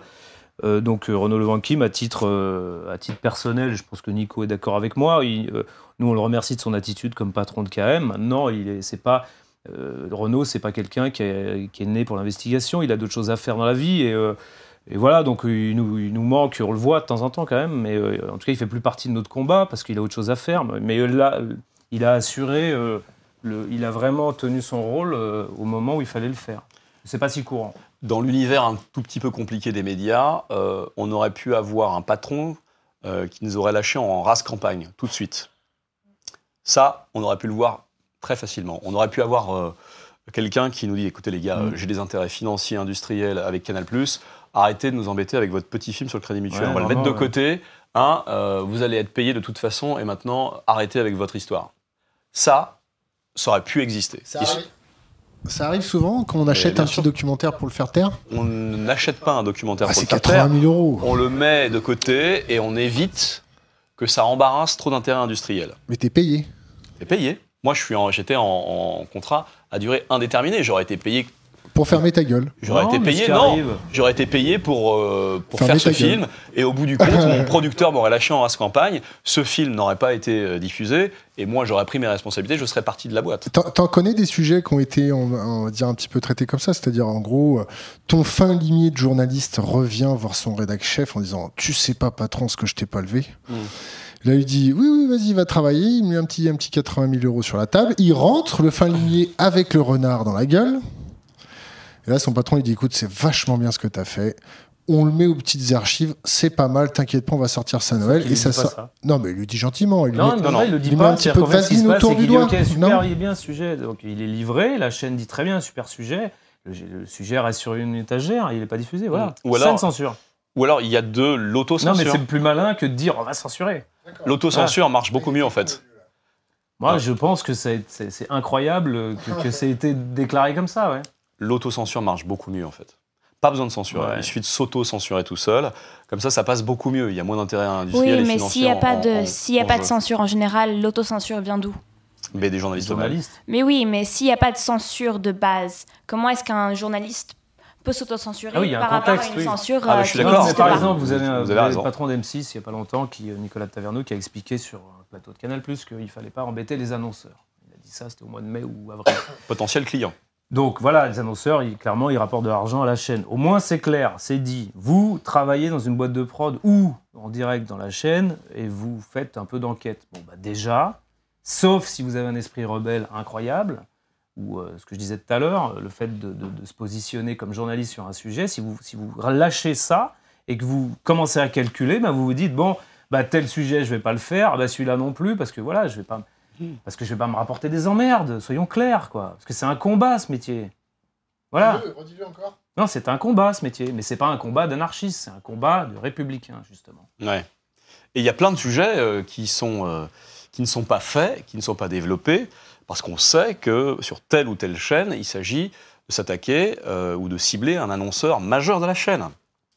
Euh, ça m'est arrivé euh, d'avoir sur une chaîne privée euh, des responsables éditoriaux qui me disent écoute, ton sujet, il est super, merci de l'avoir écrit, de nous l'avoir proposé, mais malheureusement, euh, nous, on veut bien tenter de l'imposer, mais je sais quelle sera la réponse euh, des directeurs de la chaîne, ce sera non. Parce que tel, tel sujet ne passera pas, puisqu'il s'agit d'un annonceur majeur de la chaîne. Ça, ça existe. Alors, il y a des gens comme moi, naïfs, qui proposent ce genre de sujet, et puis il y a des gens qui ne proposent pas ce genre de sujet parce qu'ils savent pertinemment que ça ne passera pas. D'accord. C'est ça que j'appelle l'autocensure. Oui, oui, je, com- je comprends. Merci pour la clarification. Donc, euh, Renaud Levanquim, euh, c'est comme ça que je le prononce, oui. C'est ça. Oui, c'est ça. Euh, donc, euh, vous êtes reconnaissant envers lui pour, euh, pour être resté avec vous euh, à travers euh, cette, euh, ce- cette épreuve et, et ne pas avoir fui, comme vous avez Mais dit. moi, je, moi, je suis non seulement je suis reconnaissant, mais en plus, j'en profite pour dissiper un- une espèce de malentendu qui traîne depuis plusieurs mois. Renaud Levanquim n'est absolument pas à la base de notre euh, organisation euh, pour oui. diffuser ce film sur France 3 euh, ou euh, de, de, de Il est pas informer complice n'est pas il est campagne. complice de rien du tout. Il a juste fait son boulot. Il nous a laissé euh, contacter une autre chaîne et a, a validé le fait de diffuser cette, ce documentaire sur une autre chaîne. C'est en ça qu'il a tenu son rôle, ce qui est déjà très bien. Le reste, c'est nous qui assumons, nous tous. On est très nombreux finalement sur cette affaire-là. Et c'est une, c'est une affaire de journaliste euh, pour, euh, enfin, à destination des citoyens, c'est Ouais. pas corporatiste, bien sûr. hein. C'est- Et donc, il fait quoi aujourd'hui? Bah, on ne sait pas trop. Il a, il a- il a- non, c'est- non, sincèrement, il, est, il, il va faire d'autres choses. On ne sait pas trop. C'est- C'est c'est- c'est une question qu'il faudrait lui poser à lui. Euh, On n'est pas inquiet pour lui. C'est Enfin, il a quand même été, euh, dans cette affaire, pris à partie par, un- conspué, ouais. par euh, plein de monde. Mm. Euh, c'est un, un mec qui a investi pendant 20 ans dans, euh, dans son entreprise et qui a été viré de son entreprise. Mm. Euh, Violemment, donc, il s'est fait virer. Donc bah, il s'est fait virer, il a négocié son départ, il s'est fait virer au bout de 20 ans de bons et loyaux services. D'accord. Alors, son entreprise, il l'avait déjà vendue à un groupe important de médias. Donc, il en était devenu euh, salarié. Oui. Mais il a été quand même euh, viré manu militari par euh, les interventions et les coups de butoir de M. Bolloré, qui, dans Début le bras de fer, hein. Dans le bras de fer et dans la bagarre, a exigé la tête de Renaud Leventkim. Et, et sa tête, c'était combien? C'est Ça, Ils sont simple. parachutes dorés, du moins. Je vais vous dire un truc, Ah c'est simple. pas du euh, tout, quoi. Euh, je connais pas le budget de ma boîte, j'en sais rien, mais euh, une, une émission euh, comme Le Grand Journal, qui était produite par notre euh, société de production, euh, ça avait un budget de 22 ou 25 millions d'euros par an. Eh bien, euh, Monsieur Bolloré a, a décidé que Monsieur Leventkim ne produirait plus Le Grand Journal, Une broutille. euh, et donc euh, ça a été un, un- un chiffre d'affaires qui a disparu euh, tout aussi rapidement que la décision prise par Monsieur Bolloré. Mais en plus, c'est une décision qui est prise dans le début de l'été. Le début de l'été, dans- en, en- en télévision, c'est un petit peu comme euh, le mois de novembre en, en saison de ski. Quoi. Tout le monde est prêt à démarrer. Et là, d'un seul coup, bim, vous coupez euh, tout le travail de- d'une- émission, d'une boîte de prod qui avait, Ouais. qui avait embauché des gens. Nous, on a embauché des gens pour faire de l'enquête dans le grand journal, quand même. hein. On avait embauché une dizaine de personnes, une petite dizaine de journalistes, Ouais. pour faire de l'enquête dans le grand journal. C'est quand même ironique, cette histoire. Et au passage, je rajoute qu'une émission comme Le Grand Journal, que l'on peut apprécier ou que l'on peut détester, peu importe, c'est pas la question, ça emploie une centaine de personnes. Euh, principalement des intermittents du spectacle. Tous ces gens-là ont perdu leur job en plein milieu de l'été alors qu'ils avaient tous été reconduits l'année d'après. Donc il y a eu une casse sociale aussi importante, il ne faut pas l'oublier. Très fort. Certains ont retrouvé du boulot dans différentes émissions, mais certains n'ont pas beaucoup de boulot. Donc euh, il y a aussi cet aspect-là des choses qu'il ne faut pas négliger. D'accord. Et je- pardon, Oui. euh, pour ajouter un, un truc là-dessus, là aussi, euh, parfois, dans les investigations, on nous dit oui, vous êtes contre les entreprises, vous allez toujours chercher des noises, etc. On va pas d'abord chercher des noises sur les- aux entreprises à tort et à travers, on y va quand il y a du, du- du lourd et des, des gros sujets. Nous, notre but, c'est pas de casser les entreprises, c'est d'essayer de montrer au- qu'au contraire, le système pourrait être un peu plus vertueux. Voilà. La preuve, c'est que là, nous, en l'occurrence, on a vu ce que c'est de se comporter très violemment dans le, dans le monde du business. On, on l'a vécu directement. C'est pas Florange, hein, ce qu'on a vécu. Mais enfin, quand même, c'est violent. C'est du journalisme, on va dire, avec un parti pris. C'est d'opinion, c'est du journalisme d'opinion parce que je me mets, je me mets en Non, mais- face. pardon. ouais. Je me mets en face. Toi, tu dis, tu dis un peu plus juste, un peu plus. Comment tu, tu as formulé ça Non, juste respecter les règles. Les règles sont les mêmes pour tout le monde. Mais les règles sont faites pour être changées. Bah, les règles du moment, en tout cas. Les règles qui régissent, euh, nos- qui régissent le business et la vie sociale du moment. Elles sont. Elles, elles pourraient être pires. On est quand même dans un pays démocratique, qui est très, qui est très dans une entité, l'Europe, qui a quand même un certain nombre de règles. On n'est pas en Russie encore. Encore que. On en prend le chemin parfois. Moi, pour paraphraser un, un homme politique français, moi je dis, on- moi j'aime l'entreprise. Ouais, moi aussi. Moi, On j'aime a- les riches. On adore les riches et les hommes, et, et les d'entreprise et, les- bosser, et les déjà. capitaines d'industrie. Ouais. Moi, je les adore, les Pinault, les, les Arnaud, les, les Christophe de Bolloré. Margerie. Je les adore. Bon, il est mort, Christophe de Margerie. Ouais. Euh, donc euh, voilà, mais on, on adore tous ces gens-là.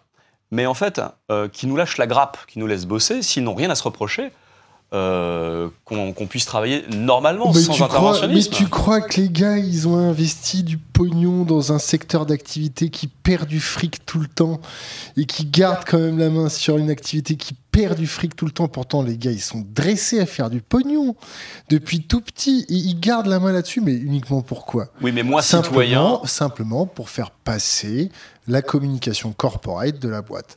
Point Non, barre. moi, je suis citoyen lambda. Ouais. Euh, ce que je veux, c'est euh, participer à la vie collective, payer des impôts comme tout le monde. Euh, et essayer de, de mettre en place quelques règles communes du, du vivre ensemble. Alors ça, c'est du, c'est du baratin. C'est pas du baratin. C'est c'est- c'est- c'est tout ce qu'on C'est- veut. C'est c'est ce qu'on rend ridicule alors que c'est essentiel. C'est- mais, mais effectivement, c'est essentiel. Maintenant, quand je regarde, moi, en tant que citoyen, les élites, est-ce que je me reconnais dans ces élites? Est-ce que je me reconnais dans les méthodes de M. Bolloré, de M. Arnaud, de M. Pinault euh, ou de M. Dassault? Le jour où moi, je me reconnaîtrais dans ces grands capitaines d'industrie et leurs méthodes, à ce moment-là, peut-être que les choses auront changé un tout petit peu. Mais s'ils n'ont rien à se reprocher, euh, ces capitaines, ils n'ont rien à craindre de nous. Parce que nous, on ne leur en veut pas. On n'est pas là pour les, les démonter et les défoncer. On est simplement là pour mettre le doigt où ça fait mal quand il y a des choses qui vont pas et le montrer et l'expliquer au plus grand public. C'est tout. Le reste, euh, le reste, on on n'a pas de. Version améliorée de la mouche du coche. quoi. On est là. Un peu. On est Mais- des mouches. Non, mais vous n'êtes pas la mouche du coche. J'étais un c'est petit peu dur avec toi. Tu dois être. raison, la tu- mouche du coche, elle, elle juste, Non, tu dois jamais être péjoratif par rapport à toi-même. C'est-à-dire que tu, tu es le faucon, l'œil perçant. Tu es l'œil perçant, euh, l'œil perçant, on va dire, de la démocratie. C'est-à-dire que tu es là pour être un petit peu un contre-pouvoir, comme tu l'as dit en début d'interview. Mais respect. Enfin, c'est notre boulot. Après, on le Ouais. fait parce qu'on doit le faire. On n'est pas des. enfin, c'est- faut être modeste, quoi. Alors, une dernière question, puis ensuite on va terminer parce que Ouais. euh, voilà. Déjà ça, ça- ça- ça fait déjà long. hein. Donc, euh, deux dernières questions très rapides. oui, deux, je suis désolée. Euh, C'est ça les journalistes. euh, hein. Du coup, votre prochaine enquête euh, pour spéciale investigation, euh, ça sera sur les dérivés de Bolloré Alors, euh, il n'y aura pas de prochaine enquête pour spéciale investigation, parce que pour le moment, vous l'aurez compris, ce sera difficile pour nous de travailler pour Canal Plus dans, Ouais. euh, euh, mais, dans ces conditions. mais quand je dis ça, je veux dire votre prochaine enquête, quoi. Pour le moment, va. les prochaines enquêtes ne sont pas déterminées. Et le financement de la prochaine, est-ce qu'un crowdfunding par internet, un appel directement, si un Mais jour tu as pourquoi besoin pas euh, Si un jour on a besoin 80 000 euros quand même. Non, mais si on a besoin un jour euh, des gens qui vous regardent, euh, qui nous entendent sur Internet, on fera appel aux, aux dons si on a besoin euh, de, de cette manière de se financer. Euh, Aujourd'hui, pour le moment en tout cas, on n'a pas eu besoin. Mais j'ai des amis qui travaillent depuis très, de très nombreuses années de cette manière-là et qui financent leurs documentaires de cette manière-là. Et pourquoi amis à pas Mediapart aussi, par exemple, je pense ça comme ça. Hmm non, non, mais pour ça, pour dire qu'effectivement, l'information a un coût aussi et que c'est la grande question du gratuit ou du. Ouais. Faut, faut payer par l'info. Ça coûte de l'argent de, de faire de l'enquête, c'est sûr. Euh, et donc, euh, il nous faut des fonds pour pouvoir travailler. Ah, vous, pourrez, vous pourrez aller à Disneyland avec euh, Vincent Vola, Vola, Mais alors, moi, je pourrais aller partout avec Vincent Bolloré. hein, sur son souci. yacht, dans son avion privé, à Disneyland, euh, sur une plage, il n'y a aucun souci. Et dans une ba- backroom. Ah, dans, mais j'irai n'importe où Ah, avec non. Vincent Bolloré. Moi, j'adore Vincent Bolloré. Ce que je veux dire, c'est qu'on n'a rien contre Vincent Bolloré. On n'a pas de dents contre lui. Euh, on n'est pas là pour euh, le, lui casser du sucre sur le dos. On n'en fait pas une cible. Tous les matins, on n'a pas une cible avec la- le visage de Monsieur Bolloré. On lance pas des fléchettes. Euh. Mais donc, donc, on vous on dites, n'a rien contre lui, en vous fait. dites que vous n'avez rien contre lui. Mais si vous l'aviez en face de vous, là, juste là, qu'est-ce que vous lui diriez en 30 D'abord, secondes je lui demanderai pourquoi il a censuré ce film. Ouais, je débattrai de cette question avec lui. Oui, mais ça, ça euh, je pense qu'on peut tous euh, déduire de ce qui s'est passé qu'il a des, des intérêts, peut-être. euh. Mais on lui demanderait. Euh, oui, vous lui demanderez, mais vous, personnellement, vous, vous Non, moi je lui dirais, je lui dirais que ah, posséder un média, alors ok, maintenant Internet vient, euh, vient proposer des nouvelles formes de, de, de- de- de médias, enfin je veux dire de, de, de moyens d'enquêter. Euh, On en a cité un tout à l'heure, Mediapart, mais quand même les grandes chaînes de télévision, ça reste des grands vecteurs d'information. Il y a une responsabilité à avoir un média. On ne traite pas un média comme un produit normal en fait, parce que ça implique l'une des valeurs fondamentales de la démocratie, pardon d'employer les grands mots, qui est la liberté d'informer et le droit à l'information. Donc, il y a un droit à l'information euh, dans un grand média, dans une grande chaîne de télévision. Donc, on ne peut pas se comporter comme on se comporte avec, euh, j'en sais rien, moi, le- l'huile de palme ou d'une entreprise de boulon. Mm. C'est tout. C'est euh, l'information, c'est une- ça n'est pas qu'un produit, c'est Ça- aussi une valeur fondamentale d'un pays. Donc, on ne gère pas une chaîne de télé comme on gère une usine d'un produit classique. En même temps, euh, il, il doit, enfin. Moi, Bolloré ou parler les de ça avec lui en fait. doivent aussi bien gérer les usines de boulons. Enfin, il ne s'agit pas Ouais. de mal gérer Ah non, mais les usines de c'est pas du tout ce que j'ai dit. C'est juste, c'est- c'est- c'est- c'est- non, c'est vrai. que ça C'est- soit clair. non, non, bien sûr. C'est-à-dire qu'une plantation d'huile de palme euh, doit respecter aussi des normes, euh, doit respecter ses salariés. Monsieur vrai. Bolloré euh, a raison. 83 000 hectares de plantation euh, de par le monde. Il doit respecter les gens qui y travaillent tout autant qu'il respecte ses personnels à Paris. Donc il y, a- d'accord. il y a- il y a quand même ce premier aspect-là. La chaîne, non mais il a raison. La chaîne, Non mais il la ne faut pas qu'il y de télé. ait Non mais il a raison. poids, deux mesures en fait. Il hein. a raison. La chaîne de télé c'est déjà un premier point. Puis ensuite la grande question qui se pose c'est peut-on euh, posséder un grand média qui fait de l'information et en même temps avoir des activités ailleurs susceptibles d'être contre-enquêtées par ce, par ce média C'est une vraie question. C'est pas pour l'embêter, c'est une, vraie question. Voilà. Et donc, c'est quoi le média de vos rêves? Je- Pardon pour vous couper, mais c'est Je- l'essence de ça. toujours c'est- de, de l'utopie qui peut se transformer en, en très grand malheur. On dit que l'enfer est pavé de bonnes intentions. Moi, je suis assez d'accord avec ça. Je, crois que c'est un média qui a euh, d'abord qui a trouvé un moyen de financer ses enquêtes. Pardon, je vais décrire Mediapart. hein. c'est pas très. Le slogan de Mediapart, c'est seuls nos lecteurs peuvent nous acheter. Je trouve ça pas mal comme, euh, comme slogan parce qu'effectivement, ils ont résolu plusieurs problèmes. On paye pour avoir de l'information, on paye pas trop. Il y a aussi des, prix euh, adaptés aux chômeurs, aux gens ou aux étudiants, aux gens qui ont moins d'argent. Euh, la rédaction est assez cohérente. Moi, je connais pas les subtilités de Mediapart. Il y a sûrement des problèmes comme ailleurs, mais la rédaction est assez cohérente. On est tourné vers du journalisme de fond. Euh, J'espère qu'il n'y a, pas de- connotation politique. C'est-à-dire que je pense qu'on enquête, que tout le monde, qu'on peut enquêter sur dans tous les domaines, y compris euh, euh, contre des gens de droite, de gauche, des industriels ou des, syndicalistes, ou enfin toute la société, sans parti pris. Je crois, que c'est le cas à Mediapart. Et à partir de là, on est dans une rédaction qui est quand même pas mal, c'est- bien. La rédaction idéale, je crois pas qu'elle existe, on est des humains. Donc il y a des tiraillements forcément. C'est Oui, bien d'ailleurs, Mais c'est quand, très bien. mais quand on est dans un monde avec des restrictions et des Mhm. choses, donc quand tu- on veut rechercher quel- quelque chose qui, euh, qui est un peu euh, bon, dangereux, ça, ça, ça bloque, vous êtes d'accord. Mais c'est avec, euh, c'est avec euh, ce, ce blocage que, que vient le buzz et que les gens entendent parler de, de cette enquête que vous avez faite. Et donc, s'il n'y avait pas ce blocage, est-ce que vous pensiez. Donc, justement, ça revient à la question que je vous avais posée avant. S'il n'y avait pas ce blocage, combien de gens réellement auraient regardé ce documentaire? Moitié moi, moins. Moi, je sais pas. À peu près moitié moins. Non, mais euh, la série Black Mirror, l'épisode Hmm. 2 de la saison 1, que j'invite tout le monde à aller, à aller voir C'est vrai. sur la télé-réalité. La question, c'est est-ce que le divertissement finit par l'emporter au final sur tout? Est-ce que l'information, y compris euh, des révélations fortes, Mais ne révèle pas la fin, parce que Euh, c'est intéressant la fin. non, non, mais justement, fi- finit par l'emporter. euh, est-ce, que, est-ce que le divertissement finit par couronner tout ça et on nivelle tout De l'investigation sur un gros dossier, euh, la météo, une télé-réalité, est-ce que tout ça est nivelé? C'est, là, c'est ça la question, en fait. Euh, eh ben moi, je crois pas, en fait. Je suis un peu naïf. Mais je crois pas. Je crois, Ouais. je crois qu'on en fait ce qu'on en veut. Le problème, c'est le trop-plein d'informations et l'incapacité que nous avons tous à, à tout emmagasiner. C'est difficile. Il y, a, il y a un dossier chaud toutes les heures. Donc, euh, je ne crois pas que les citoyens soient euh, complètement déconscientisés de tout ça. Simplement, c'est difficile de prior- d'avoir des priorités. Sur quoi est-ce que je vais J'ai une journée de boulot normale à assumer, j'ai une famille à nourrir. Est-ce que derrière, je dois m'engager où? Je dois être élu, je dois aller. euh, je sais pas, militer dans une association euh, écolo, je dois au contraire euh, faire en sorte que mon entreprise, parce que je suis patron d'une entreprise, euh, soit, bah, soit à la fois performante et redistribue bien la richesse sur les salariés. Voilà. Moi, je crois que les gens sont pas que dans le divertissement. Je crois pas que le nivellement soit permanent. Simplement, il y a un trop plein qui fait que on ne sait pas quoi choisir. J'en suis là de mes réflexions. Donc endurcir l'esprit critique pour apprendre à, discerner euh, l'information de la, la contre-information. Ouais, on est Le plutôt en robinet, minorité. c'est vrai hein. que le robinet est très, très ouvert. quand Ah, même. il, il sait pas qui fuit là, c'est c'est la grosse goutte et du coup euh, nous on essaye Mm. d'apporter notre petite pierre avec nos petits sujets, c'est des petits cailloux. Donc il y a la choses. villageoise, il y a la villageoise il y a le grand Mais Bordeaux. euh, quoi. par D'accord. rapport à des grosses machines, euh, c'est sûr qu'on on apporte peu. Maintenant, euh, je crois qu'on apporte des infos d'intérêt général et ça c'est indispensable. Bah, déjà, on les porte sur la place publique, c'est déjà pas mal. J'espère que ça sert à quelque chose. J'en suis pas sûr. Ouais. J'espère. Ouais, ouais, ouais, bah, déjà, il y, a- y encore des gros sujets que vous n'avez pas encore traités, les gars. On Ah, peut vous sûr. aiguiller sur On certains sujets. boulot, ça, sûr. Sur, la- sur le système, si sur le système financier, Ouais. si vous êtes chaud, on peut vous aider. Ouais, ouais. On vous remercie pour cette, Merci euh, Merci à vous. cette interview. Euh, on vous conseille de regarder euh, Monsieur Robot. Ça, vous, ça, vous, ça, ça va vous aider un peu à vous sécuriser vos, vos, vos devices numériques. Et on vous dit peut-être à une prochaine fois avec Denis Robert qui vous passe le bonjour, qui n'a pas pu être là ce soir parce qu'il fait son film. Il présente son film au Mexique sur euh, Cavana. Et il serait très heureux euh, peut-être de vous rencontrer euh, lors d'un prochain tournage. Je vous remercie. Excellente journée. Merci.